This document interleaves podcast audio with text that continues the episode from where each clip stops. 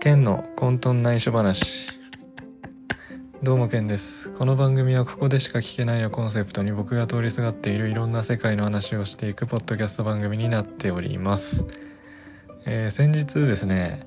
久々に高校3年の時のクラスのグループ LINE に動きがありましてあのまあクラスメイトの一人が結婚したと。であの披露宴の後になんか二次会的なパーティーをするんですけど参加どうですかみたいなのがですねグループ LINE に来てまして。えー、なんかねまあそのパーティーは当然僕は不参加なんですけどはい。あのねそういうパーティーみたいなのはあんま好きじゃないしそんなに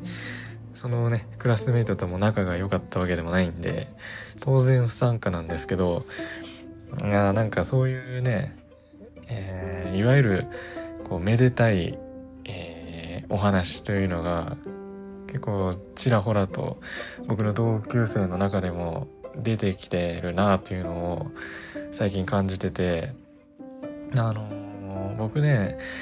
あの最近同級生に会ってないんですよ。ここ3年ぐらい。もうコロナ禍になってからは全く会ってないんですけどあのインスタとかでこう近況をね見てたりするとなんかいつの間にか、えー結婚してたりだとかあのまあフォローしてない人でもなんかおすすめで出てくるじゃないですか。でそこをね、えーまあ、ちらっと、えー覗きに行くと、えーもう結婚してたりだとか子供がいたりだとかそういうのがね同級生の中でも出てきててああなんかうんなんつうかな。まああそうなんだぐらいの 感じなんですけどいやーね。まあなんというか僕もねあの昔はというか小学生中学生ぐらいまでかな。こう漠然とまあみんなもそうだと思うんですけどこう人生設計を考えるじゃないですか。でその時にまあ僕も20代までのうちに結婚はしたいなっていうのをまあ漠然とですけど思ってたわけですよその時は。はい。でねあのまあ僕の同級生の人たちはまあ僕のその過去のね僕の理想というか人生設計のねえーまさに、えーそこを辿ってるわけなんですけど、僕の方はですね、まあもちろん、この、キンキンでそういうめでたい話っていうのは特に予定はないですし、あの、考え方も変わってきましたね。はい。中学生ぐらいまでは本当20代までのうちにとか思ってましたけど、なんか、別にいいやって思いましたね。なんか、ここの2年ぐらいで。うん、別になんか、うん、なんか人生をね、歩む上でなんかステータス的なもので、その結婚っていうのは欲しかったというか、えー、なんか、うん、成し遂げたいものというかね、なんかそういうのはあったんですけど、昔まで、昔はというか。うん。でもなんかここ2年ぐらいで、なんか別にいいかなっていうのはうん。なんかね、別にいいんじゃないかなっていう感じになってきてるかな。うん。多分、これはもうなんか一人で過ごしてても趣味が充実してるからっていうのもあるし、あの、なんつうかまあこの、まあ中学ぐらいからかな。うん。なかなか趣味合いそうだなっていう人もいなかったし、こんだけ僕多趣味なんですけどね。幅広く結構趣味は、えー、網羅してる自覚はあるんですけど、ま、それでもなんかこう、自分と合いそうだなっていうのはいなかったというか、やっぱね、その一緒に過ごすってなったらそういうのが大事じゃないですか。共通の趣味があるっていうのは僕は大事にしたい項目なんですよ。ってね、なった時に、うん、いなかったなと、そういう人は。うん。なんで、なんかもういいかなっていう。まあ、あの、なんか偏見持たれる趣味が多いなっていうのもまあなんか自分では思ってるしまあアニメにしてもそうですよねまあだいぶ理解されるような雰囲気というか時代になりましたけどやっぱりまだ毛嫌いする人だっているし、まあ、プロレスもそうですよね。うん。やっぱりなんかこううん車に構えてというかなんかへりくつというかね。なんかこっちのこっちはねあのせっかく楽しんでるのになんかこういらんこと言うやついるじゃないですか。僕のね高校の同級生にもいたんですけど僕がプロレス好きだっていう話をしてたらなんかいやでもプロレスってさみたいなこと言う人いるわけですよ。はい。そういうねまあ偏見というかなんかこうわざとなんか冷めるようなことを言う人とかまあたくさん見てきたし、うん。まあそういう人は近くにいてほしくないんで、ってなった時にやっぱ共通の趣味がある人っていうのは僕の中では大事かなと。まあその共通の趣味じゃなくても理解のある人じゃないと無理かなってなった時に、過ごしてて、そういう人はいなかったなと。うん。まあ僕ね、その、まあ最近はそんなにえー、熱くないですけど、えー、まあアイドルの世界をね、えー、通りすがってたんで、なんかそこもね、結局偏見あるじゃないですか。まあ、偏見のない趣味というか、そういうのはないのかもしれないですけど、まあ比較的偏見を持たれるパーセンテージが高いところを趣味にしてる自覚はあるんで、はい。で、まあ実際過ごしてみて、まあそういう嫌な、嫌なことというか、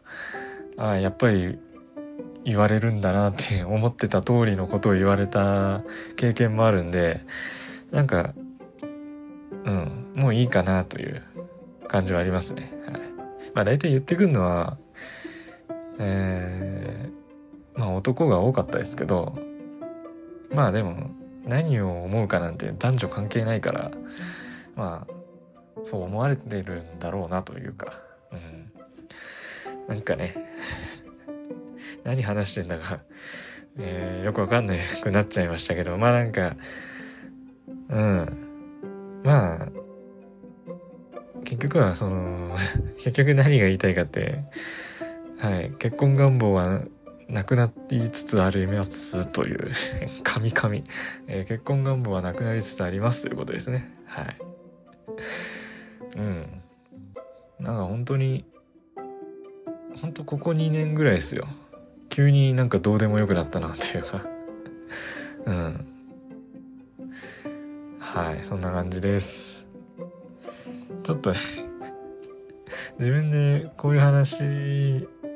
になるかなっていう思い描いてたものとはだいぶかけ離れた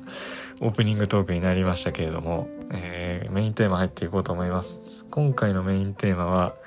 スクフェスの思い出話です。はい。えー、今年の3月いっぱいでスクフェスのサービスが終了ということで、まあスクフェス2にね、移行されるので、まあ本当に終わりっていうわけではないんですけど、まあ一つの区切りということで、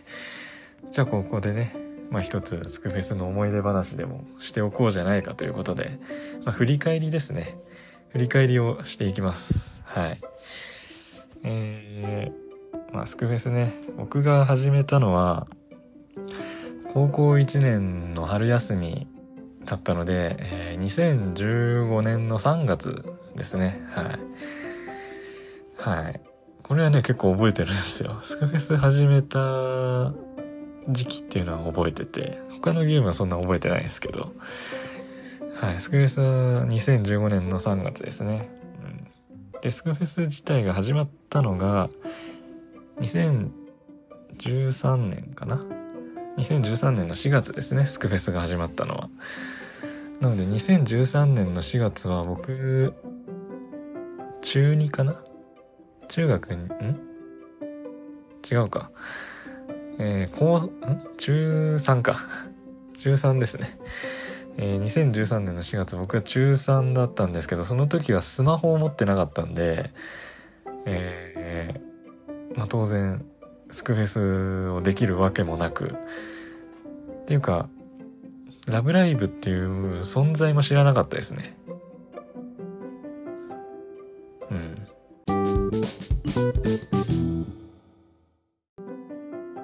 はい、えー、今ちょっとカットが入ったんですけど、今、あれです。電話がかかってきてました。はい、ということで、えー、どこまで話したんだっけ？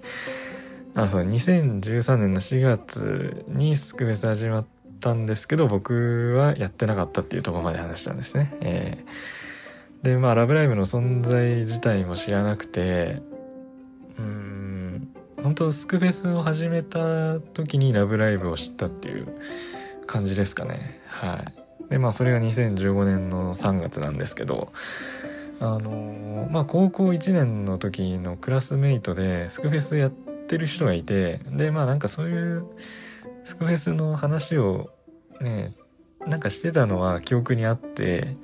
で、まあそれをね、あの、盗み聞きというか普通に聞こえてきてたんで、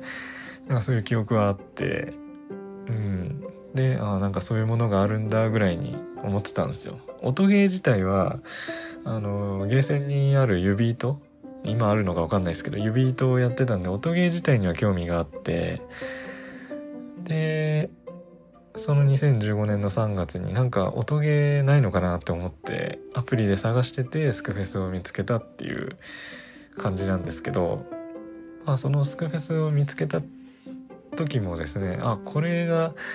クラスメイトが言ってたやつかと、はい、これが「ラブライブ!」かと。えー、なんかそんな感じでしたね。うん。なのでまあスクフェスをやりたくて始めたというよりかはなんかたまたま見つけてもういろんななんというかね記憶がつながって点と点がつながってはい。あこれがスクフェスかってなってじゃあ始めてみようかなっていう感じですね。うん。でまあその当時の思い出としてはあのねやっぱ僕仮面ライダーとか戦隊もの戦隊ものか戦隊ものもまあ今は見てないですけど昔は見てたんでやっぱ赤って主人公感あるじゃないですか、はい、主人公ってイメージが強いんでもうどう考えてもそのキャラのその並び的に絶対これがメイン主人公じゃないだろうっていう、え感じなんですけどあの錦の巻が主人公だと思ってたんですよ。はい。まあ大まかに見れば主人公なんですけどいわゆるその高坂ほのかポジションが錦の巻だと僕は思ってて、はい。髪、まあ、ピンクですけど、まあ赤じゃないですか。大まかに見れば赤じゃないですか。で、まあ僕なんか、どう考えてもね、キャラの並び的に違うんですけど、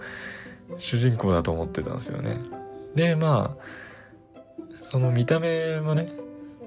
あの、良かったっていうのもありますけど、まあ、主人公をしとけば間違いはないだろうっていうえー、ところもあって錦の巻を押してましたね。はい。で今も押してるんで当時から推しは変わってないですね。うん。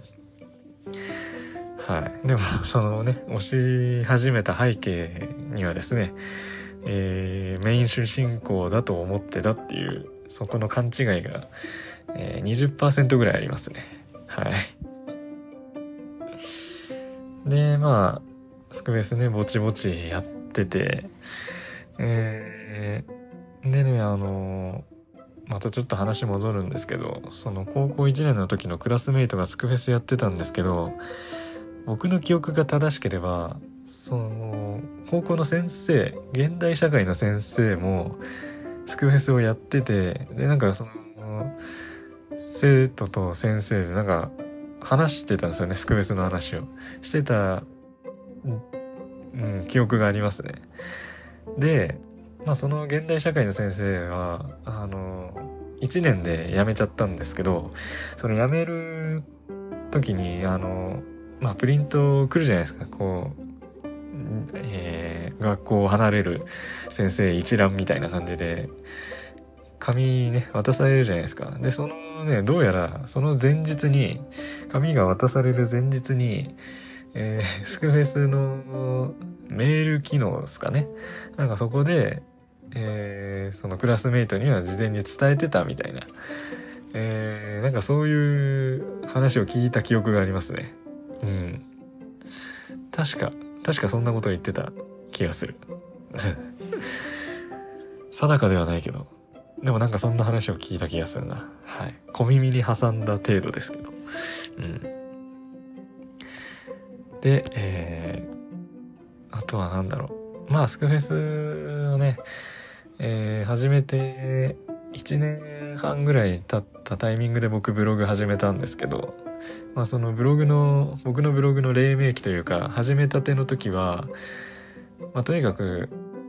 なんだろうな、話すネタをね、僕は探してて、今はね、そんな、ネタを探さなくてもネタの方から寄ってくる、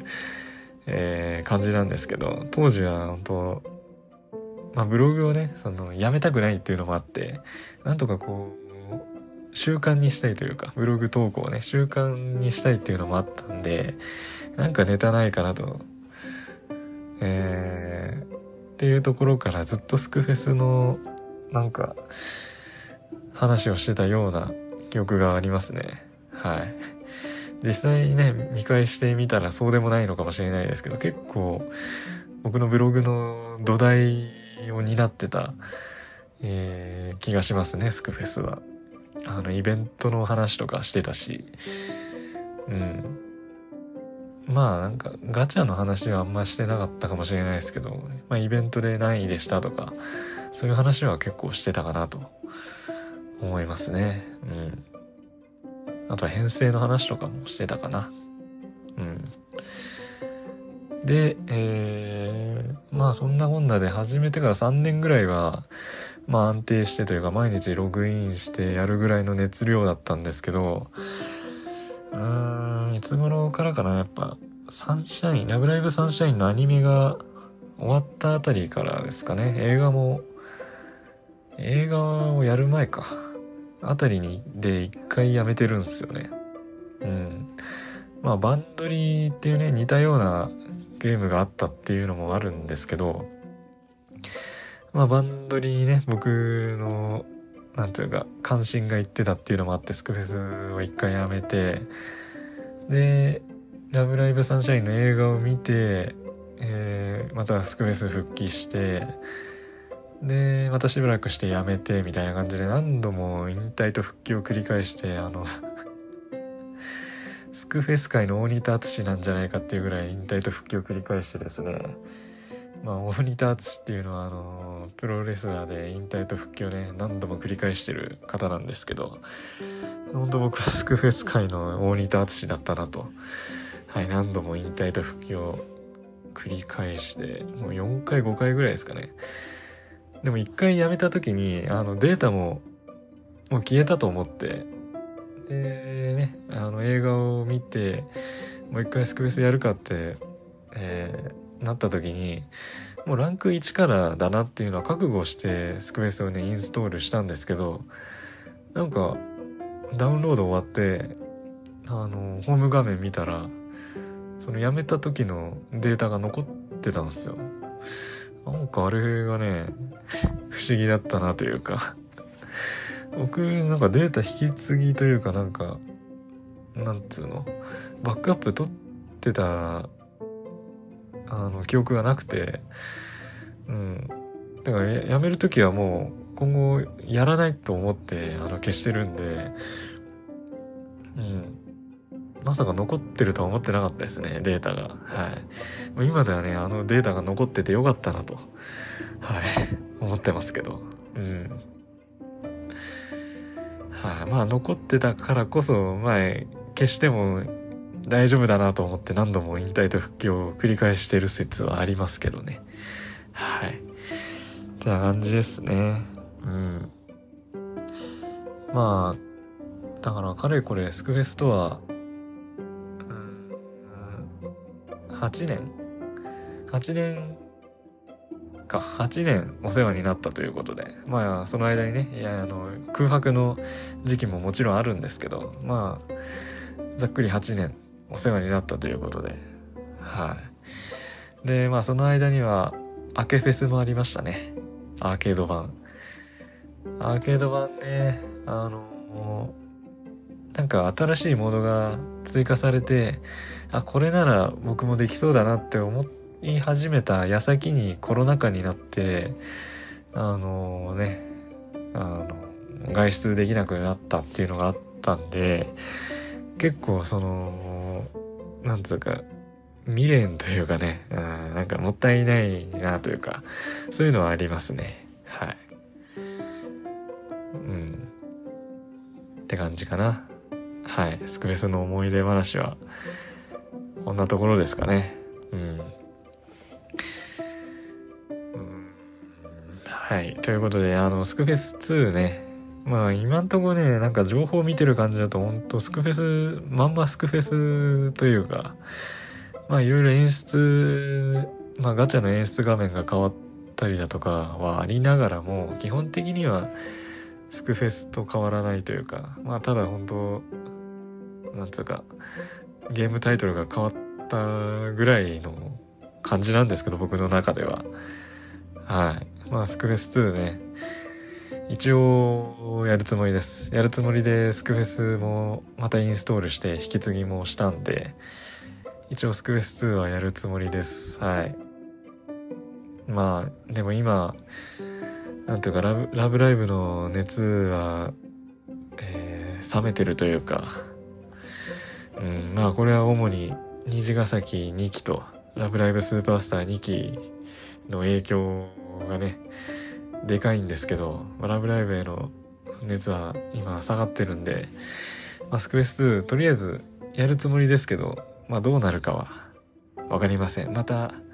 スクフェス2でも引退と復帰を繰り返すかもしれないですけど、うん。まあ、とりあえずは、スクエス2のサービスが始まったらやるつもりです。はい、ということで、えー、感想や次回以降話してほしいネタなどありましたら、ブログでポッドキャスト更新しましたという投稿するので、そちらのコメント欄にお願いします。メールと Google フォームもありますので、そちらもご活用ください。ということで、ここまで聞いてくださりありがとうございました。